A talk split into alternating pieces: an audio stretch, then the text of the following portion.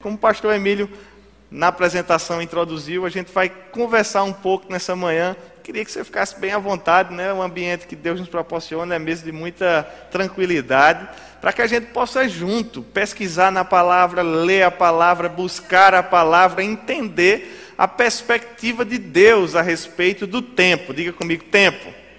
Você sabe que hoje tempo é um dos recursos mais preciosos. A gente estava conversando essa semana. Dinheiro, às vezes você ganha dinheiro, às vezes você perde dinheiro, às vezes você está com mais, às vezes você está com menos. Tempo, a gente sabe que só tem um caminho. E sabe que todos nós temos 24 horas, né? Não importa se você é mais bonito ou você é ainda mais bonito, né? Porque acho que todo mundo aí foi favorecido, mas não importa o nosso lugar, a nossa origem, o nosso conhecimento, não importa o nosso poder aquisitivo, o tempo é mesmo um recurso finito. E a compreensão disso faz você direcionar o seu dia de formas diferentes, não é verdade? Sabendo que você só vai ter 24 horas naquele dia, como no dia anterior e também como no dia posterior, isso nos impõe a necessidade de adotar certas prioridades, certos valores, de abraçar certas coisas, de, como Jó diz, deixar de abraçar. Salomão e Eclesiastes deixar de abraçar algumas coisas. Então existe mesmo tempo para todas as coisas. E compreender, gente, como a Bíblia encara porque hoje a gente vive numa sociedade que quer ter opinião para tudo e de fato impõe opinião para tudo. Não é verdade? Não, mas o seu tempo é precioso. Não, mas você não pode estar na igreja porque. Não, é duas vezes por semana na igreja, três vezes por semana na igreja, quatro vezes por semana na igreja, você está doido, rapaz? Está tá, tá indo mais para a igreja do que indo para o trabalho, está indo mais para a igreja do que fazendo aquilo. Então todo mundo quer dar um pitaco na sua vida, não é assim? Você se sente assim também ou só sou eu? Todo mundo quer dar um pitaco no que a gente tem que fazer ou deixar de fazer. Mas e o pitaco de Deus? E a opinião que Deus tem a respeito das coisas? E a forma como Ele entende que o aproveitamento do nosso tempo é adequado? Porque, queridos, até mesmo essa palavra, aproveitamento do tempo, eu creio que você concorda comigo, que ela já carrega uma conotação de um juízo de valor. Porque aquilo que é bem aproveitado para mim pode ser mal aproveitado para você. Às vezes eu estou usando meu tempo para fazer uma atividade que você acha que é uma atividade que está sendo uma perda de tempo. Não é assim? Da mesma forma, você pode ter algum tipo de ocupação para o seu tempo que outra pessoa considere que não é mais adequada para ela. Mas o que dizer da forma como Deus entende que nós deveríamos abordar essa questão tão relevante na nossa vida. Porque a palavra de Deus fala sobre o tempo, a palavra de Deus fala sobre os últimos tempos, a palavra de Deus fala sobre os tempos do fim. E se nós formos estudar um pouco, eu creio que a maioria de vocês talvez já tenha cursado rema, e se não fez, fica sempre uma ótima oportunidade para que em 2023 você esteja dedicando o seu tempo ao aprendizado da palavra né, nós entendemos que a Bíblia ela fala muito a respeito dessas questões ligadas ao tempo do fim. De fato, um terço da palavra de Deus pode ser compreendida como profecias que falam a respeito do tempo. Muitas dessas profecias elas já foram cumpridas, porque Jesus ele já veio. Talvez você lembre que os profetas falavam que Jesus viria, que nasceria em Belém, que nasceria de uma virgem. Então muito foi profetizado. Mas às vezes a gente esquece que existem também muitas profecias que se referem a um próximo momento aonde Jesus virá mais uma vez. Diga comigo, Jesus Diga mais forte, diga com animação, porque ele está voltando. Diga: Jesus, virá mais uma vez. Sabe que às vezes a gente esquece disso no nosso dia a dia? E lembrar disso faz toda a diferença. Certa vez ainda, durante a sua primeira estada aqui na terra, se deparando com um grupo de fariseus, caso que é relatado para nós lá em Mateus capítulo 16, Jesus repreende os fariseus e os saduceus ele, ele disse assim: Olha, gente, Mateus capítulo 16, verso 1, depois você pode anotar e dar uma lida até o verso 4. Jesus diz: Gente, vocês olham para as nuvens, vocês olham para o tempo, vocês olham para o entardecer, e porque o céu está avermelhado, vocês sabem, amanhã o tempo vai ser bom. Por outro lado, quando vocês veem um vermelho mais denso, mais sombrio, mais escuro, as nuvens se fechando, vocês sabem, amanhã vai chover. Que geração incrédula. Olha para o tempo, clima, o tempo, cenário meteorológico, olha para os sinais e consegue entender o tempo de amanhã mas não conseguem discernir o tempo aonde estão vivendo, não conseguem discernir os sinais dos tempos. E eu quero que você preste atenção comigo nessa palavra, sinais dos tempos, porque os tempos eles dão sinais. E segundo Jesus falou lá em Mateus capítulo 16 para os fariseus, é importante que nós compreendamos os sinais dos tempos. Eu não quero que você seja ignorante, acredito que você também não deseja isso para você, a ponto de chegar a ser repreendido por Jesus comparado a um fariseu, porque não sabe compreender as circunstâncias do tempo aonde está vivendo. E sabe, queridos, muitas vezes na rotina frenética, do nosso dia a dia. Eu acredito que você também tem uma rotina corrida, você também tem vários afazeres durante o seu dia. Tem menino para levar na escola, tem trabalho, tem almoço, tem janta, tem família para organizar, tem igreja, tem esporte, tem saúde, tem questões para resolver, né? Creio que você, como eu, tem que dosar o que é que tem que fazer, o que é que não pode, como mudar, como vai ser. E a gente fica nessa correria tão intensa que a gente esquece de que existe um cenário maior apontado para nós. A gente fixa no nosso dia e muitas vezes é uma, uma estratégia mesmo do próprio inimigo. Não quero que você se sinta ofendido, mas a palavra diz que o mundo jaz de quem, gente? Do maligno. Você acha que é à toa que a gente tem que correr tanto o dia todo assim? Existe algo pensado. Porque eu não sei como é que você chega em casa, mas às vezes eu chego em casa tão cansado que eu não chego com a vontade, assim, rapaz, eu estou com a vontade de ler a Bíblia agora, eu estou com a vontade de orar pelo menos umas duas horinhas agora antes do jantar. Quem é que chega assim aqui? Se você chega assim, levanta a mão para você vir orar por mim. Olha, temos ali uma jovem animada, né? Mas às vezes a gente não tem essa a gente acaba ficando fixado nessa rotina que é pensada de propósito e a gente esquece que existe um cronograma maior em andamento. Às vezes a gente pensa, gente, que Deus está esperando por nós. Mas você sabia que de fato nós é que estamos esperando por Deus? Na verdade, a palavra nos ensina que nós fomos salvos para esperar por Jesus. Então não é Deus que está esperando por nós, não. Existe um cronograma já estabelecido. Deus não está esperando a nossa boa vontade. Deus não está esperando para ver se a gente dá certo. Deus não está esperando a gente ficar comprometido. O cronograma de Deus está em andamento e vai acontecer, quer eu esteja atento ou não. A Bíblia fala em Atos capítulo 16, verso 26, 17 e 26, que Deus fixou tempos previamente estabelecidos. Eu vou citar mais rápido aqui, daqui a pouco a gente abre a Bíblia, eu sei que você está com vontade de ler junto, a gente vai ler junto, mas se você quiser ir anotando aí, fica à vontade. Nesse mesmo capítulo 17 de Atos, no verso 30, diz que Deus estabeleceu um dia, diga comigo, um dia, para julgar o mundo com justiça. Daniel 11, 27 diz que o fim virá no tempo determinado, diga comigo, determinado. 1 Timóteo 6, 14 e 15 diz que a aparição de Jesus se manifestará nos tempos determinados. Atos 1, versos 6 e 7 diz que os tempos e as épocas são estabelecidas pelo Pai, pela sua própria autoridade. Gálatas capítulo 4, de verso 1 a 5, diz que Deus enviou seu Filho para nos redimir na plenitude do tempo. Tito, verso 1, capítulo 2 e 3, diz que Deus manifestou a esperança da vida eterna no tempo devido. Eu quero que você perceba com todas essas citações que Deus não está aguardando, que Deus não está alheio, que Deus não esqueceu que a gente está aqui embaixo, que Deus não esqueceu que as coisas estão caminhando, que Deus lembra que existe um dia após o outro e que existe um cronograma fixado pela palavra de Deus, aonde Deus, pela sua autoridade, fixou os tempos e épocas e Ele não está esperando por nós. Existe um momento determinado para cada acontecimento e existe um dia que Jesus vai voltar para nos buscar. E esse dia está chegando, diga comigo, está chegando.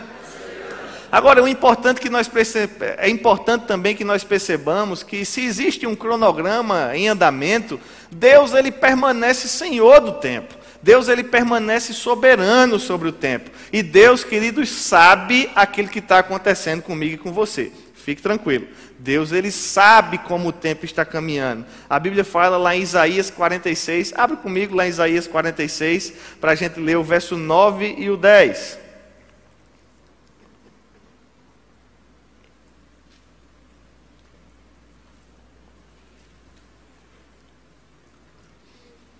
Isaías 46, verso 9 diz assim: Lembrai-vos das, lembrai das coisas passadas e da antiguidade.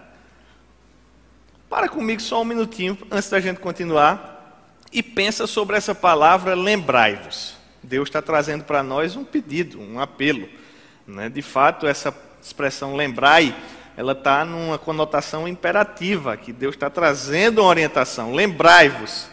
Você acha que Deus precisaria pedir isso para nós se não fosse possível esquecer? É bem possível que a gente, de vez em quando, esqueça de algumas coisas. E Deus está dizendo: olha, lembre do passado. Lembre da antiguidade. Eu sou Deus e não há outro. Eu sou Deus e não há semelhante a mim.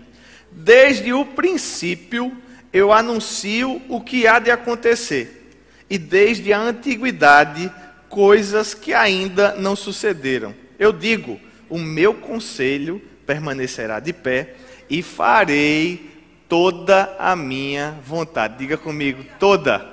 A vontade de Deus, ela vai prevalecer. Amém? Agora, pensa comigo, como é que alguém consegue, desde o princípio, anunciar as coisas que vão acontecer? Desde a antiguidade, coisas que ainda não sucederam. Ora, Deus, queridos, é Senhor do tempo, Deus é soberano do tempo, Deus ele sabe todas as coisas. A gente fala que Deus é onisciente, onipotente e onipresente, mas muitas vezes a gente não consegue entender como esses conceitos se aplicam na prática. Deus ele não está inserido no tempo como nós, e o ontem, o hoje e o amanhã, para Deus, eles estão diante dos seus olhos. E só alguém que sabe o que está pronto para amanhã é que consegue, desde ontem, dizer como as coisas vão acontecer. Você está me entendendo? Somente Deus, Ele conseguiria, com a sua soberania, apontar coisas que ainda não se tornaram concretas para nós que estamos vivenciando nessa cadência do tempo. Desde o passado, desde a antiguidade, Deus, Ele sabe todas as coisas. Diga comigo, glória a Deus. Ora, Hebreus capítulo 11, verso 3, se você quiser abrir comigo lá rapidinho, a Bíblia vai nos explicar como foi que Deus ele formou o universo.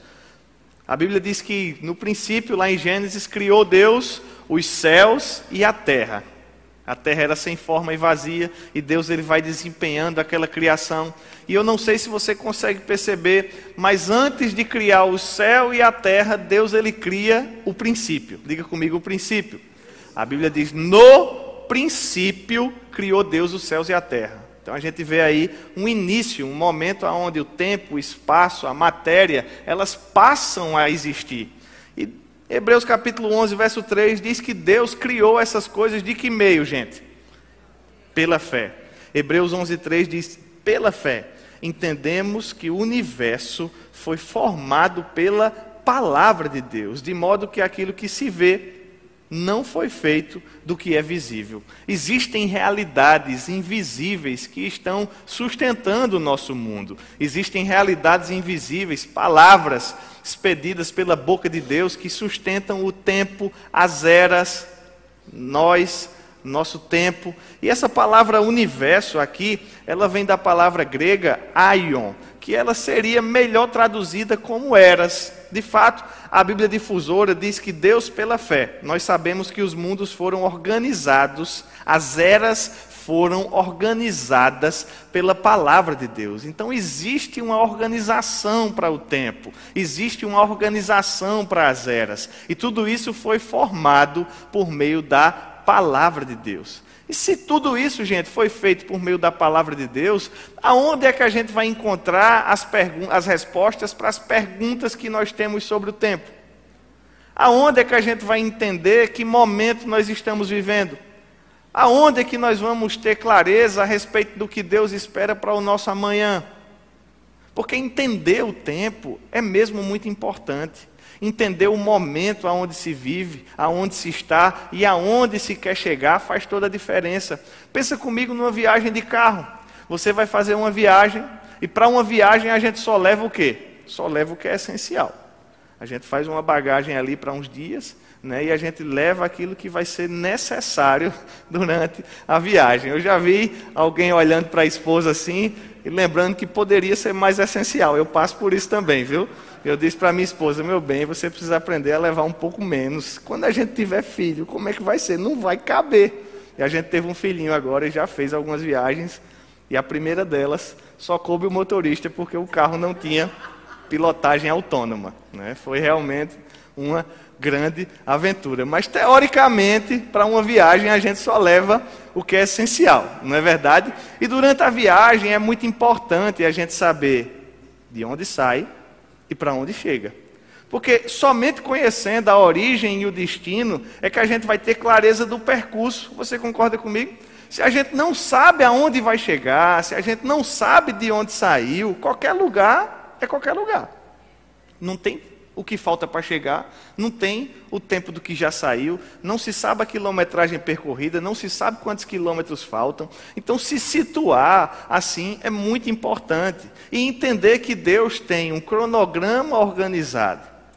E que a palavra nos mostra aonde nós estamos nesse cronograma, vai trazer para nós a clareza do que é que falta, do que é que já foi percorrido, daquilo que é essencial para esse momento, nos faz organizar as nossas prioridades e valores, o que é que eu vou levar para essa viagem, o que é que eu vou deixar dessa viagem, se falta muito tempo, será que a minha gasolina dá, né? se tem muita distância ainda, eu preciso parar para fazer uma refeição. Você percebe como é importante nós entendermos a situação dentro de um cronograma? E queridos, compreender que Deus, ele é Senhor do tempo, também traz para nós um alento no nosso coração. Porque muitas vezes em tempos de crise como esse que nós vivemos, né, uma pandemia, agora uma guerra, aí agora a gasolina, é uma dificuldade, né? Aí tem negócio do aborto e tal. Muitas vezes a gente fica até perturbado assistindo um jornal. Você concorda comigo? Rapaz, não é muito fácil, não. A tarefa é muito fácil, não. Assistir um jornal atualmente do começo ao fim, não. Ler uma revista do começo ao fim. Você vai se impacientar em algum momento, porque o mundo está realmente cada vez mais confuso. Mas saber que Deus tem um cronograma organizado mostra para nós que nós podemos cultivar um alento no nosso coração, porque as coisas não estão descontroladas. Deus está no seu trono. Com isso eu não quero dizer que é Deus quem está provocando tudo isso, mas como ele entende desde a antiguidade as coisas que viriam, ele já nos alerta em Sua palavra como nós deveríamos nos comportar. A Bíblia já diz tudo. A questão muitas vezes é se a gente está indo até lá. Porque às vezes a gente vive o nosso dia a dia mesmo, a nossa correria, né, a nossa atividade, e a gente não consulta tanto. E talvez você já tenha ouvido alguém dizer, mas a gente está no fim dos tempos. Alguém já ouviu isso? De fato, a Bíblia já fala há um bom tempo isso, né? E às vezes essa questão de já ter sido mencionada há tanto tempo atrás nos leva realmente a pensar: será que é mesmo? Será que Jesus está voltando mesmo? Já faz tanto tempo que o pessoal diz isso e nada mudou. Mas vamos pensar um pouquinho junto o que é que a Bíblia fala para nós sobre isso. Abre lá comigo em Atos, no capítulo 2, eu quero ler com você a partir do verso 14. Atos, capítulo 2, a partir do verso 14. Esse discurso de Pedro foi trazido para os irmãos ali no dia de Pentecostes, né? E Pedro, ele traz algumas verdades aqui que são preciosas para a nossa compreensão. Contextualizando, você sabe o que aconteceu aqui. Jesus ele orientou que os discípulos eles fossem para Jerusalém e de lá não saíssem até que o Espírito não tivesse descido, que eles não tivessem sido revestidos de poder. E no dia de Pentecostes, o Espírito Santo ele desce como um vento impetuoso, os irmãos começam a falar em outras línguas e gente de todos os povos que estavam em Jerusalém para aquela festividade começam a pensar que eles estão embriagados. E aí Pedro ele se levanta, no verso 14, e ele diz assim: Então se levantou Pedro com os onze e erguendo a voz, advertiu nesses termos: olha só, advertiu. Varões judeus e todos os habitantes de Jerusalém, tomai conhecimento disso e atentai nas minhas palavras. Estes homens não estão embriagados, como vim dispensando, sendo essa a terceira hora do dia. Mas o que ocorre aqui é o que foi dito por intermédio do profeta Joel. Então Pedro ele vai resgatar uma profecia da Bíblia a respeito do tempo que foi trazida para o povo de Israel através do profeta Joel, e ele vai dizer: olha, aquela profecia que Joel deu naquela época é isso que está acontecendo aqui agora. Porque vocês estão vendo o pessoal orar em línguas aí, é, durante o dia, nessa hora o pessoal não está nem embriagado, né? Mas vocês estão achando que eles estão bêbados. Não, não, não tem ninguém bêbado aqui não. O que está acontecendo hoje é o que foi dito pelo profeta Joel. E aí o verso 17, ele traz a, o resgate da profecia de Joel, dizendo assim: E acontecerá que nos últimos dias, diga comigo, últimos dias, diz o Senhor: derramarei do meu espírito sobre toda a carne. Vossos filhos e vossas filhas profetizarão, e vossos jovens terão visões sonharão os vossos velhos. Até sobre os meus servos e as minhas servas derramarei o meu espírito naqueles dias e profetizarão. Mostrarei prodígios em cima no céu e sinais embaixo na terra: sangue, fogo e vapor de fumaça. O sol se converterá em trevas e a lua em sangue, antes que venha o grande e glorioso dia do Senhor. E acontecerá que todo aquele que invocar o nome do Senhor será salvo. Você pode ver essa profecia lá no livro de Joel, no capítulo 2, entre os versos 28 e 32. Pedro faz a citação dessa profecia aqui. E você percebe que existe um, uma característica cronológica nessa profecia. Primeiro, Pedro começa dizendo assim: Olha, esses são os últimos dias. Porque Joel disse que isso que a gente está vendo acontecer hoje, aconteceria quando, gente? Nos últimos dias. Todo mundo está entendendo? E aí Pedro diz: Mas o que é isso que aconteceria? Os vossos jovens sonharão, né? Os vossos jovens terão visões, os velhos sonharão. E sobre os servos e as servas seria derramado o Espírito. Mas a profecia não termina aqui. A profecia continua no verso 19 e diz que haveria, além desses sinais, do falar em línguas, da interpretação, da profecia, daquilo que estava acontecendo no dia de Pentecostes. A profecia diz que nesses últimos dias haveriam sinais nos céus, na terra, sangue, fogo, vapor de fumaça, o sol escureceria, a lua ficaria avermelhada, antes que viesse o grande e glorioso dia do Senhor. Então, nessa profecia que aponta o início desse período que Pedro denomina, de acordo com a profecia de Joel, últimos dias, a Bíblia fala sobre sinais e fala também que tudo isso aconteceria antes do termo final desse período, que seria o glorioso e grande dia do Senhor. Diga comigo, Jesus está voltando. Jesus vai voltar no final desse período conhecido como últimos dias, é isso que Pedro está dizendo. E esse período conhecido como últimos, como últimos, dia, últimos dias começou há dois mil anos atrás, lá no dia de Pentecostes, certo? Então é sim correto pelas Escrituras a gente falar, nós falarmos que estamos vivendo esse período chamado de últimos dias. Você pode dizer, Tiago, mas que tanto último é esse que não acaba, rapaz? Já faz tanto tempo, né? Falando em dias, a gente está falando de dois mil anos, né? Mas eu quero ir um pouco mais na palavra para você compreender mesmo características da nossa geração que nos mostram que nós estamos, queridos, vivendo o tempo do fim. Abre comigo lá em 1 Timóteo capítulo 4, verso 1.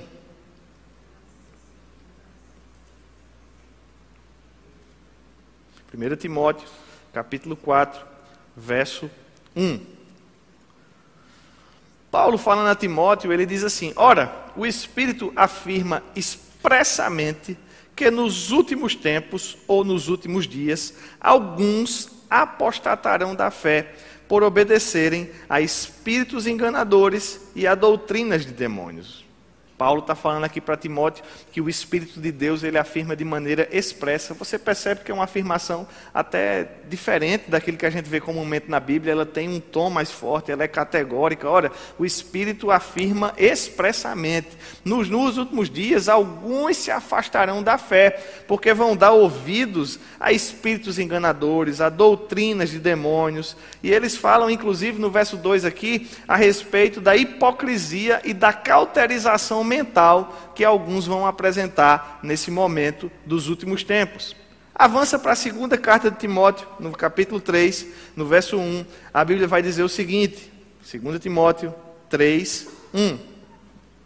O mesmo Paulo, falando para o mesmo Timóteo, ele diz assim: Sabe, porém, isto, nos últimos dias, diga comigo, últimos dias, sobrevirão tempos difíceis, pois os homens serão egoístas, avarentos, jactanciosos, arrogantes, blasfemadores, desobedientes aos pais, ingratos, irreverentes, desafeiçoados, implacáveis, caluniadores, sem domínio de si, cruéis, inimigos do bem, traidores, atrevidos, enfatuados, mais amigos do que o, dos prazeres do que amigos de Deus, tendo a forma de piedade, negando, entretanto, o poder. E Paulo traz um conselho para Timóteo, ele diz: Timóteo, foge também destes. Olha que conselho interessante, porque muitas vezes a gente tem recebido aí fora a orientação de que o amor pode tudo, de que o amor é inclusivo, de que toda forma de amor é válido e que a gente precisa conviver em harmonia todos juntos. Deus está dizendo na Sua palavra que se uma geração apresenta um determinado perfil, a gente precisa fugir. Diga comigo, fugir. E isso não vai ser falta de amor, vai ser, pelo contrário, uma demonstração do amor de Deus, um alerta para que essas pessoas talvez caiam em si, se arrependam e entendam aquilo que a palavra de Deus fala. Mas quando a gente lê, queridos, esses versos, 2 Timóteo 3, 1, 2, 3, 4 e 5, vocês acham que tem algum tipo de semelhança com o momento no tempo que nós estamos vivendo? Eu sei que em toda a humanidade a gente pode encontrar, em todo o histórico da humanidade ao longo do tempo, a gente pode encontrar características como essas. Né? Mas você concorda comigo que a gente está vivendo uma estação especialmente a cara disso aqui? Né? Quando a gente olha para a nossa geração, quando a gente olha para as pessoas que estão à nossa volta, quando a gente olha para o que a gente tem visto aí fora, quando a gente olha para como o mundo está caminhando, para a degradação dos valores morais, para a percepção que as pessoas estão tendo a respeito da vida, a respeito de Deus, a respeito dos princípios e valores da palavra, você poderia concordar comigo que a gente está bem perto dessa geração aqui que Paulo descreveu em, 1, em 2 Timóteo 3? Agora, ao mesmo tempo que ele traz uma descrição precisa da geração que nós estamos vivendo, de maneira detalhada, queridos, ele diz que essa geração ela estaria se manifestando nos últimos dias. Sabe, porém, disso, nos últimos dias sobrevirão tempos difíceis, pois os homens serão egoístas, e aí ele segue trazendo essa descrição. A palavra de Deus ela é muito clara. Às vezes a gente não enxerga com tanta clareza porque a gente não procura. Mas na medida que a gente busca aquilo que Deus fala, a gente vai entender pela Bíblia que nós estamos vivendo mesmo próximos ao tempo do fim. Se a gente fechasse a Bíblia, gente, se a gente esquecesse que é crente, se a gente esquecesse de Deus, e se a gente olhasse só lá para fora, tem como durar muito tempo? Do jeito que está? A sociedade, os valores. Não tem como durar muito tempo. Já está num momento ali perto de um extremo. Já está passando próximo de um momento de ruptura. Mas a Bíblia não nos deixa desavisados. A Bíblia já nos orientou que essa seria a realidade próxima do fim.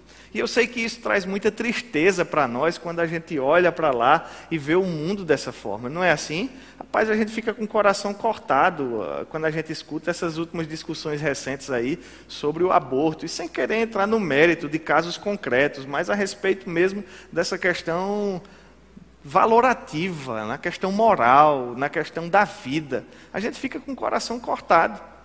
Mas quando a gente olha para a Bíblia, Deus não foi pego de surpresa. Deus já está nos sinalizando que próximo do fim as coisas ficariam dessa maneira. Olhar para lá pode nos trazer tristeza e a gente deve mesmo deixar o nosso coração se encher de compaixão, mas quando a gente olha para cá, a gente precisa também levantar os olhos e entender que o nosso tempo está chegando. Abre comigo lá no livro de Pedro, por gentileza, 1 Pedro. Porque muitas vezes, quando a gente fala sobre os tempos do fim, sobre os últimos tempos, quando a gente fala que já está vivendo esse período há quase dois mil anos, tem gente que se pergunta: mas rapaz, não está demorando demais, não? Será que não deveria ter sido um pouco mais acelerado? Será que não é uma coisa assim infinita, não? Será que vai existir mesmo um momento do fim? E eu quero ler com você esse mesmo Pedro que falou em Pentecostes, ele deixa duas cartas, e essas cartas, queridos, estão repletas de orientações a respeito de como nós devemos nos comportar nesses tempos que são chamados de tempos do fim. 1 Pedro, no capítulo 1, já de cara, ali no verso 3, e eu quero que você fique bem atento aí à sua Bíblia, que a gente vai fazer uma leitura acelerada de vários trechos da primeira e da segunda carta de Pedro. Pedro diz assim: Bendito Deus e Pai de nosso Senhor Jesus Cristo, que segundo a sua muita misericórdia, diga comigo, muita misericórdia. Oh, aleluia. Graças a Deus que Deus não está com racionamento de misericórdia, viu? Ele nos regenerou para uma viva esperança. Olha só, nós fomos regenerados para esperar mediante a ressurreição de Jesus Cristo dentre os mortos, para uma herança incorruptível, sem mácula, imacessível, reservada nos céus para vós outros. Vós que sois guardados pelo poder de Deus, mediante a fé, para a salvação preparada para revelar-se no último tempo. Diga comigo, eu sou guardado pula para o verso 10, Pedro vai continuar falando a respeito dessa mesma salvação. Ele diz assim: Foi a respeito dessa salvação que os profetas indagaram, inquiriram, eles se questionavam. Eles profetizavam acerca da graça destinada a vós outros, investigando atentamente. Olha o que os profetas faziam enquanto profetizavam. Eles investigavam atentamente qual a ocasião ou quais as circunstâncias oportunas indicadas pelo Espírito de Cristo que neles estava, ao dar de, ao dar de antemão testemunho sobre os sofrimentos referentes a Cristo e sobre as glórias que os seguiriam. Os profetas estavam profetizando e eles ficavam tentando entender qual a ocasião, qual as circunstâncias. Meu Deus, como é que vai acontecer isso? Eu estou trazendo uma profecia aqui para o povo, como é que isso vai se concretizar? Quando isso vai se cumprir? Qual é a ocasião? Quais são as circunstâncias? E o verso 12 responde, diz que a eles, a eles quem, gente? Aos profetas, foi revelado que não ministravam para si mesmos, mas ministravam para vós outros, coisas que agora foram anunciadas por aqueles que, pelo Espírito Santo enviado do céu, vos propagaram, vos pregaram o evangelho, coisas que até os anjos anelam para escutar. Até os anjos ficam curiosos para entender aí como vai ser o cumprimento das profecias que foram trazidas a seu respeito. Verso 17 desse mesmo capítulo diz: Ora, se invocai como Pai aquele que, sem acepção de pessoas, julga segundo as obras de cada um, você percebe que existe um contexto sendo tratado aqui a respeito do tempo, das profecias, da ocasião do cumprimento dessas profecias que falavam dos últimos tempos.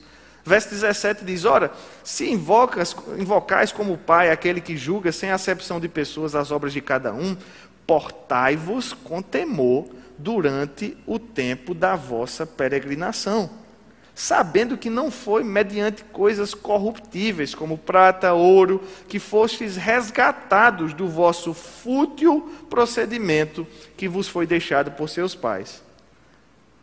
Eu poderia destacar, queridos, uma palavra aqui no final do verso 17 que chama a minha atenção nesse contexto que a gente está conversando das orientações trazidas por Pedro. Pedro diz: Olha, portai-vos com temor durante o tempo de quê? Da vossa peregrinação. Diga comigo, eu sou um peregrino. um peregrino não é aquele que veio para ficar, é aquele que está de passagem. Você está viajando e a gente precisa viajar levando só o essencial. Agora, pula para o verso 2, eu quero retomar o capítulo 2 e o verso 11. Eu quero retomar com você esse raciocínio, porque um pouco mais adiante Pedro diz assim: Amados, exorto-vos como peregrinos e forasteiros que sois. Percebe a mesma toada, peregrino, peregrinação, peregrino e forasteiro. O que é um peregrino e um forasteiro, gente? Forasteiro é aquele que vem de fora, peregrino é aquele que está de passagem. Você é um peregrino e forasteiro aqui nessa terra. E Pedro diz: Olha, eu vos exorto a vos absterdes das paixões carnais que fazem guerra contra a alma mantendo exemplar o vosso procedimento no meio dos gentios, para que naquilo que falam contra vós outros de malfeitores, observando as vossas boas obras, glorifiquem a Deus no dia da sua visitação. Essa palavra visitação, ela vem da palavra grega episcope, que quer dizer inspeção. Ou seja, existe um dia em que Deus vai fazer uma inspeção. E Pedro fala que nessa inspeção Deus vai julgar imparcialmente as obras de cada um. E porque nós temos a confiança de que estamos nos últimos tempos, porque nós temos a clareza de que Deus vai voltar, Jesus vai voltar, de que Deus vai inspecionar as obras de cada um, qual é o conselho que Pedro nos dá? Portem-se com temor durante a jornada terrena de vocês mantendo o procedimento exemplar, para até o pessoal lá de fora dar uma olhadinha e eles glorificarem a Deus por causa do vosso procedimento. Pedro ele traz uma série de instruções a respeito disso. No capítulo 4, você me permite, a gente está finalizando nosso tempo, mas eu quero ainda fechar com você aqui esse pensamento de Pedro, porque no capítulo 4, no verso 7, Pedro ele vai trazer uma nova referência ao final dos tempos. E ele diz: Ora, o fim de todas as coisas está próximo.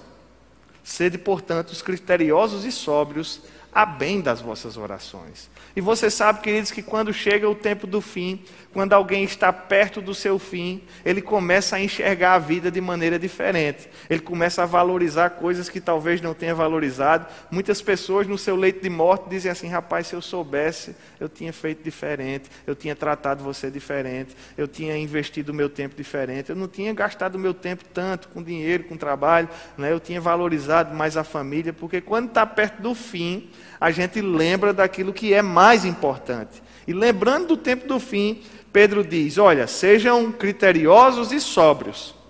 E no verso 8 diz assim: Acima de tudo, tende, porém, intenso amor uns para com os outros, porque o amor cobre uma multidão de pecados. Sede mutuamente hospitaleiros e sem murmuração. Servi uns aos outros, cada um conforme o dom que recebeu conforme bons dispenseiros da multiforme graça de Deus. Amém? Pedro ele traz, gente, essa consciência. E você pode ler com mais calma a carta toda hoje à tarde, entender um pouco melhor esse contexto. Mas Pedro ele vai fazendo essas referências. Ele nos diz: olha, gente, nós fomos salvos para aguardar a nossa esperança. O que é que a gente espera, gente? A gente espera Jesus voltar dos céus para vir nos buscar. É essa a nossa esperança. Nós fomos salvos nessa bendita esperança. Paulo fala sobre isso também. E aí Pedro ele vai trazendo a importância da clareza e da compreensão do tempo aonde nós vivemos, tendo a ciência de que se nós estamos mesmo no tempo do fim, não dá para se comportar de qualquer jeito se a nossa passagem aqui na terra de fato é transitória, se nós somos mesmo peregrinos, se nós estamos aqui de passagem, se nós não viemos daqui, se nós somos forasteiros, não dá para usar o nosso tempo de todo jeito. Sabendo que o nosso tempo é curto, a gente tem que ser criterioso, tem que ser sóbrio, tem que ser vigilante e tem que dar importância às coisas que são mais fundamentais. E entre elas, Pedro elenca o amor de uns para com os outros, acima de tudo, e servir uns aos outros, conforme o dom que Deus deu, segundo a sua multiforme graça a cada um de nós. Você percebe quais são as prioridades elencadas na Bíblia? e que muitas vezes elas estão um pouco diferentes daquilo que a gente considera também prioridade. Eu quero ler só mais um último texto com você, e a gente está guardando cenas dos próximos capítulos também para a noite. Então, se você puder estar tá aqui, a gente vai entender um pouco mais, não só que está no fim, mas que fim é esse e quais são os próximos passos que a palavra de Deus ela prevê para o seu povo. Mas eu quero ler com você a segunda carta de Pedro no capítulo 3, porque Pedro vai fazer uma abordagem direta a comentários que já eram realidade nos dias dele.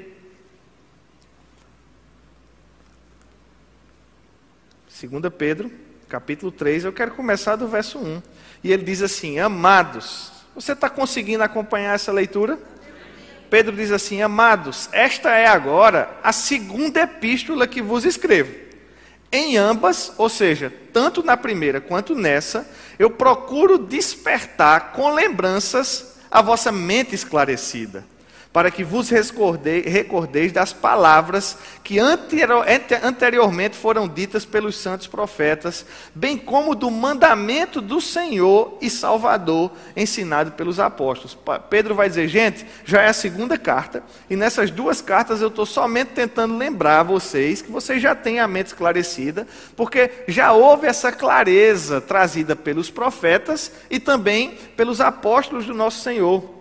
Verso 3 diz: Tendo em conta, antes de tudo, perceba, ó, tendo em conta, antes de tudo, que nos últimos dias, diga comigo, últimos dias, virão escarnecedores com os seus escárnios, andando segundo as próprias paixões. Você percebe que isso se harmoniza com aquilo que Paulo fala para Timóteo, que a gente acabou de ler, dizendo: Onde está a promessa da sua vinda? Porque desde que os pais dormiram, todas as coisas permanecem como desde o princípio da criação. Porque deliberadamente esquecem, olha o que Pedro vai dizer, eles perguntam isso porque eles estão esquecidos.